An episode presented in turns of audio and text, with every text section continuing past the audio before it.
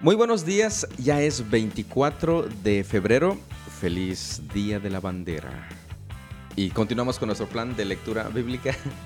Vicky, ¿qué nos corresponde leer el día de hoy? Buenos días a todos. Hoy vamos a leer Éxodo 7, Lucas 10, Job 24 y 1 de Corintios 11.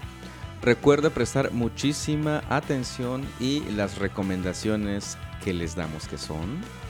Las recomendaciones son ora, observa, pregunta, anota e investiga. A ver si me la aprendí. Ora, observa, pregunta, anota E y- e investiga. Exactamente. Es que Vicky tiene acordeón, yo no.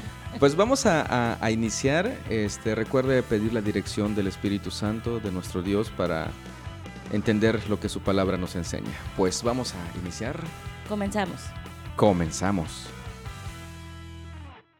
Éxodo 7. Entonces el Señor le dijo a Moisés, Presta mucha atención a lo que voy a decir. Yo haré que para el faraón parezcas como Dios, y tu hermano Aarón será tu profeta. Dile a Aarón todo lo que yo te mande, y Aarón deberá ordenarle al faraón que deje salir de su territorio al pueblo de Israel. Sin embargo, haré que el corazón del faraón se ponga terco, para poder multiplicar mis señales milagrosas y mis maravillas en la tierra de Egipto. Aún así, el faraón se negará a escucharte.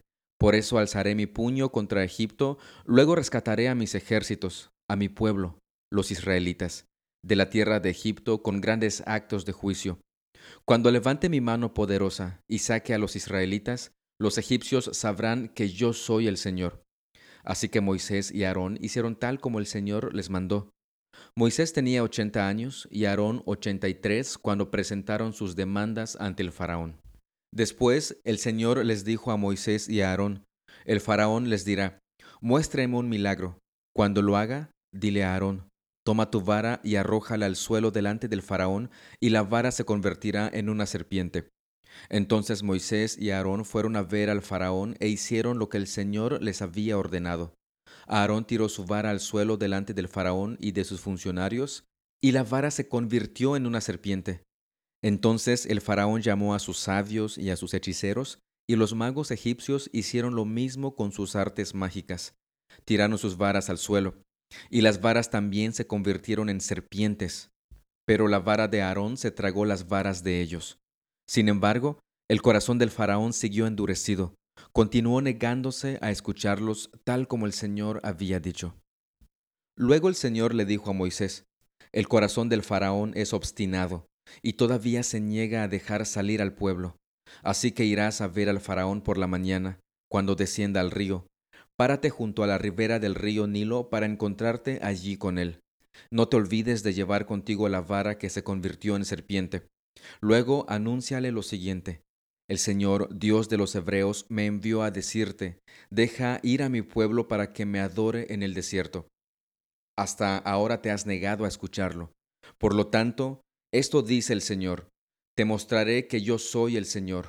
Mira, con esta vara que tengo en la mano golpearé el agua del Nilo, y el río se convertirá en sangre. Los peces del río morirán, y el río apestará, y los egipcios no podrán beber agua del Nilo. Luego el Señor le dijo a Moisés, Dile a Aarón, toma tu vara, y extiende tu mano sobre las aguas de Egipto, todos sus ríos, canales, estanques y depósitos de agua. Convierte toda el agua en sangre. En todo Egipto, el agua se transformará en sangre, incluso el agua almacenada en vasijas de madera y en tinajas de piedra. Moisés y Aarón hicieron tal como el Señor les ordenó. A la vista del faraón y de todos sus funcionarios, Aarón extendió su vara y golpeó el agua del Nilo. De repente, todo el río se convirtió en sangre. Murieron los peces del río y el agua quedó tan asquerosa que los egipcios no podían beberla. Había sangre por todas partes en la tierra de Egipto. Pero los magos de Egipto volvieron a usar sus artes mágicas y también convirtieron el agua en sangre. De modo que el corazón del faraón siguió endurecido y se negó a escuchar a Moisés y a Aarón, tal como el Señor había dicho. El faraón regresó a su palacio y no le prestó más atención al asunto. Entonces los egipcios cavaron en las riberas del río en busca de agua potable, porque no podían beber el agua del Nilo. Siete días pasaron desde el momento en que el Señor hirió el Nilo. Note que los magos del faraón copiaron, imitaron los milagros que estaba haciendo Aarón y Moisés por mandato de Dios. Y ese fue uno de los motivos por el cual el faraón se endureció más. O sea, decía, parafraseando, pues lo que ustedes hacen no me enseña y no me muestra nada diferente, porque mis propios magos pueden hacer exactamente lo mismo. No los voy a dejar ir. Ustedes solamente me están engañando. Lo chistoso es que podían imitar lo que Aarón y Moisés hacían, pero no podían deshacer lo que estaban haciendo, no podían deshacer ese milagro, no podían regresar nuevamente el agua del río a que sea agua y no sangre. Lucas 10. Después el Señor escogió a otros setenta y dos discípulos y los envió de dos en dos delante de él a todas las ciudades y los lugares que tenía pensado visitar. Y les dio las siguientes instrucciones. La cosecha es grande, pero los obreros son pocos. Así que oren al Señor que está a cargo de la cosecha Pídanle que envíe más obreros a sus campos. Ahora vayan y recuerden que los envío como ovejas en medio de lobos. No lleven con ustedes nada de dinero, ni bolsa de viaje, ni un par de sandalias de repuesto, y no se detengan a saludar a nadie por el camino. Cuando entren en la casa de alguien, primero digan, la paz de Dios sea sobre esta casa. Si los que viven en la casa son gente de paz, la bendición permanecerá. Si no lo son, la bendición regresará a ustedes. No cambien de una casa a otra. Quédense en un lugar, coman y beban lo que les den. No duden en aceptar la hospitalidad, porque los que trabajan merecen recibir su salario. Si entran en un pueblo donde los reciben bien, coman todo lo que les ofrezcan. Sanen a los enfermos y díganles, el reino de Dios ahora está cerca de ustedes. Pero si un pueblo se niega a recibirlos, salgan a las calles y digan, nos limpiamos de los pies hasta el polvo de su ciudad, para mostrar que los abandonamos a su suerte. Y sepan esto, el reino de Dios está cerca. Les aseguro que, el día del juicio, le irá mejor a la perversa Sodoma que a ese pueblo. ¿Qué aflicción les espera Corazín y Bethsaida? Pues, si en las perversas ciudades de Tiro y Sidón se hubieran hecho los milagros que hice entre ustedes, hace tiempo sus habitantes habrían arrepentido de sus pecados, vistiéndose de tela áspera y echándose ceniza sobre la cabeza en señal de remordimiento. Así es, el día del juicio les irá mejor a Tiro y a Sidón que a ustedes. ¿Y ustedes, los de Capernaum, serán honrados en el cielo? No, descenderán al lugar de los muertos. Entonces dijo a sus discípulos, El que acepta el mensaje de ustedes me acepta también a mí el que los rechaza a ustedes, a mí me rechaza. Y el que me rechaza a mí, rechaza a Dios, quien me envió. Cuando los setenta y dos discípulos regresaron, le informaron llenos de alegría, Señor, hasta los demonios nos obedecen cuando usamos tu nombre. Sí, les dijo, vi a Satanás caer del cielo como un rayo. Miren, les he dado autoridad sobre todos los poderes del enemigo. Pueden caminar entre serpientes y escorpiones y aplastarlos nada les hará daño. Pero no se alegren de que los espíritus malignos los obedezcan. Alégrense porque sus nombres están escritos en el cielo. En la introducción les decíamos que es importante observar, hacernos preguntas respecto al texto e investigar lo que significa. ¿Por qué? Para tener una interpretación correcta de lo que nuestro Dios nos está diciendo. ¿Por qué digo esto? Justamente en los versículos 19 y 20 Dice que les ha dado autoridad sobre todos los poderes del enemigo, pueden caminar entre serpientes y escorpiones y aplastarlos, nada les hará daño. Bueno, si interpretamos eso de manera literal e intentamos hacer esto o replicar esto, pues le va a doler un montón si bien le va. Así que preste mucha atención a lo que la palabra de Dios nos enseña, hágase las preguntas, haga observaciones, porque podemos caer en interpretaciones. Este en el menor de los peores casos. En esa misma ocasión, Jesús se llenó del gozo del Espíritu Santo y dijo, Oh Padre, Señor del cielo y de la tierra, gracias por esconder estas cosas de los que se creen sabios e inteligentes y por revelárselas a los que son como niños. Sí, Padre, te agradó hacerlo de esa manera. Mi Padre me ha confiado todo. Nadie conoce verdaderamente al Hijo excepto el Padre, y nadie conoce verdaderamente al Padre excepto el Hijo, y aquellos a quienes el Hijo decidió revelarlo. Después, cuando estuvieron a solas, se volvió a sus discípulos y les dijo, Benditos los ojos que ven lo que ustedes han visto. Les digo que muchos profetas y reyes anhelaron ver lo que ustedes ven, pero no lo vieron, y anhelaron oír lo que ustedes oyen, pero no lo oyeron. Cierto día, un experto en la ley religiosa se levantó para probar a Jesús con la siguiente pregunta. Maestro, ¿qué debo hacer para heredar la vida eterna?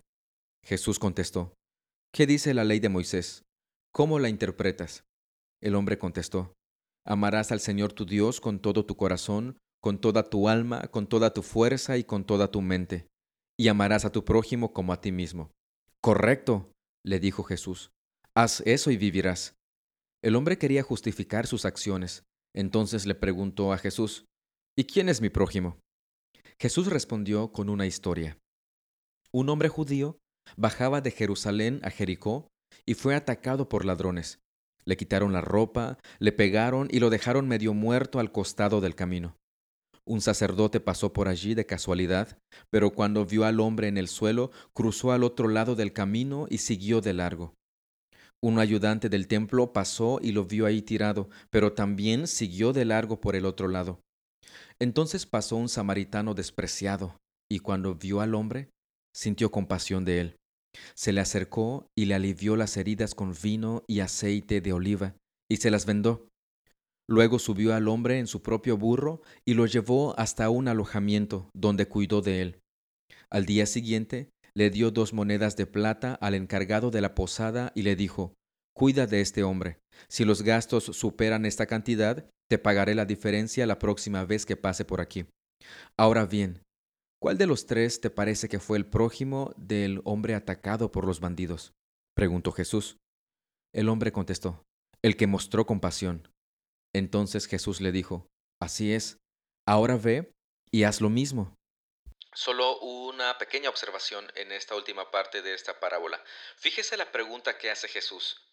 ¿Cuál de los tres te parece que fue el prójimo del hombre atacado por los bandidos?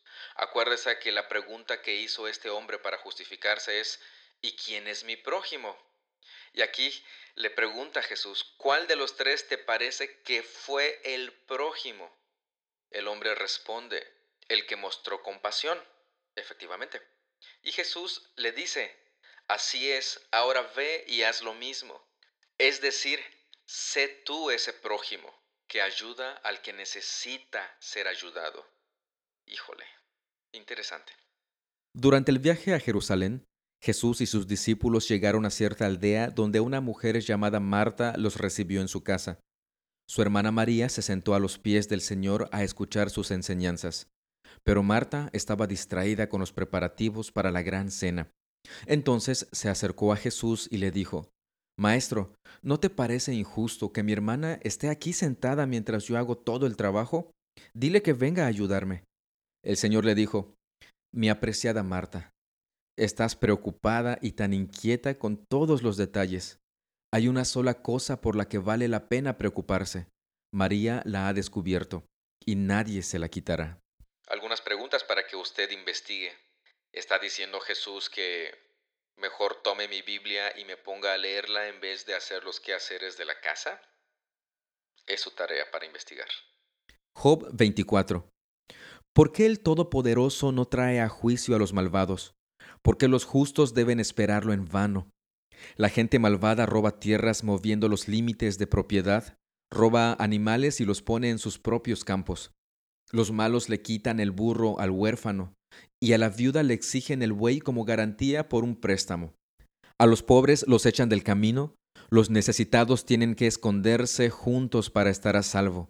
Igual que los burros salvajes en los lugares desolados, los pobres pasan todo su tiempo buscando comida. Hasta en el desierto buscan alimento para sus hijos. Cosechan un campo que no es suyo y recogen las sobras en los viñedos de los malvados. Pasan la noche desnudos en medio del frío, sin ropa ni abrigo para cubrirse. Las lluvias de la montaña los empapan y se amontonan contra las rocas en busca de refugio. Los malvados, A la viuda le arrebatan del pecho a su hijo y toman al bebé como garantía de un préstamo. El pobre tiene que andar desnudo, sin ropa, cosecha alimentos para otros mientras él mismo se muere de hambre. Prensa el aceite de oliva, pero no le permiten probarlo, y pisa las uvas en el lagar mientras pasa sed. Los gemidos de los moribundos se elevan desde la ciudad, y los heridos claman por ayuda. Sin embargo, Dios no hace caso a sus lamentos. La gente malvada se revela contra la luz, se niega a reconocer los caminos de la luz y a permanecer en sus sendas. El asesino se levanta de madrugada para matar al pobre y al necesitado. Por la noche es un ladrón. El adúltero espera el anochecer porque piensa, nadie me verá. Esconde su cara para que nadie lo reconozca. Los ladrones entran a las casas de noche y duermen durante el día. No están familiarizados con la luz. La noche oscura es su mañana. Hacen alianza con los terrores de la oscuridad. No obstante, ellos desaparecen como espuma en el río. Todo lo que poseen está maldito y tienen miedo de entrar en sus propios viñedos. La tumba consume a los pecadores, tal como la sequía y el calor consumen la nieve. Sus propias madres se olvidan de ellos. Los gusanos los encontrarán dulces al paladar. Nadie se acordará de ellos. Los malvados son quebrantados como un árbol en medio de la tormenta. Engañan a la mujer que no tiene hijo que la defienda y se niegan a ayudar a la viuda necesitada. Dios, en su poder, arrastra a los ricos. Puede ser que lleguen lejos, pero no tienen asegurada la vida. Quizás se les permita vivir seguros, pero Dios siempre los vigila. Aunque ahora son importantes, en un momento habrán desaparecido como todos los demás, cortados como las espigas del grano. ¿Puede alguien decir lo contrario? ¿Quién puede demostrar que estoy equivocado? Fíjese todo lo que Job está respondiendo. ¿No le parece bastante actual? Bastante, bastante actual. Este, los primeros versículos nos hablan precisamente de los pobres, cómo son maltratados y cómo los malvados enriquecen, etcétera, etcétera, etcétera. Bastante, bastante actual, repito nuevamente. Sin embargo, su fin es lo terrible para ellos. Primera de Corintios 11. Y ustedes deberían imitarme a mí, así como yo imito a Cristo. Cuánto me alegro de que ustedes siempre me tienen en sus pensamientos y de que siguen las enseñanzas que les transmití. Pero hay algo que quiero que sepan. La cabeza de todo hombre es Cristo. La cabeza de la mujer es el hombre y la cabeza de Cristo es Dios.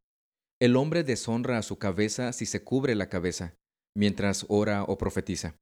En cambio, la mujer deshonra a su cabeza si ora o profetiza sin cubrirse la cabeza, porque es como si se la rapara.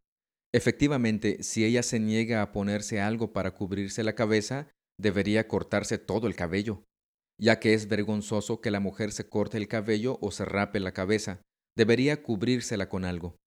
El hombre no debería ponerse nada sobre la cabeza cuando adora a Dios, porque el hombre fue hecho a la imagen de Dios y refleja la gloria de Dios, y la mujer refleja la gloria del hombre.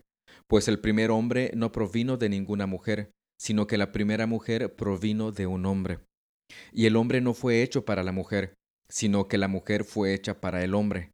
Por esta razón, y debido a que los ángeles observan, la mujer debería cubrirse la cabeza para mostrar que está bajo autoridad.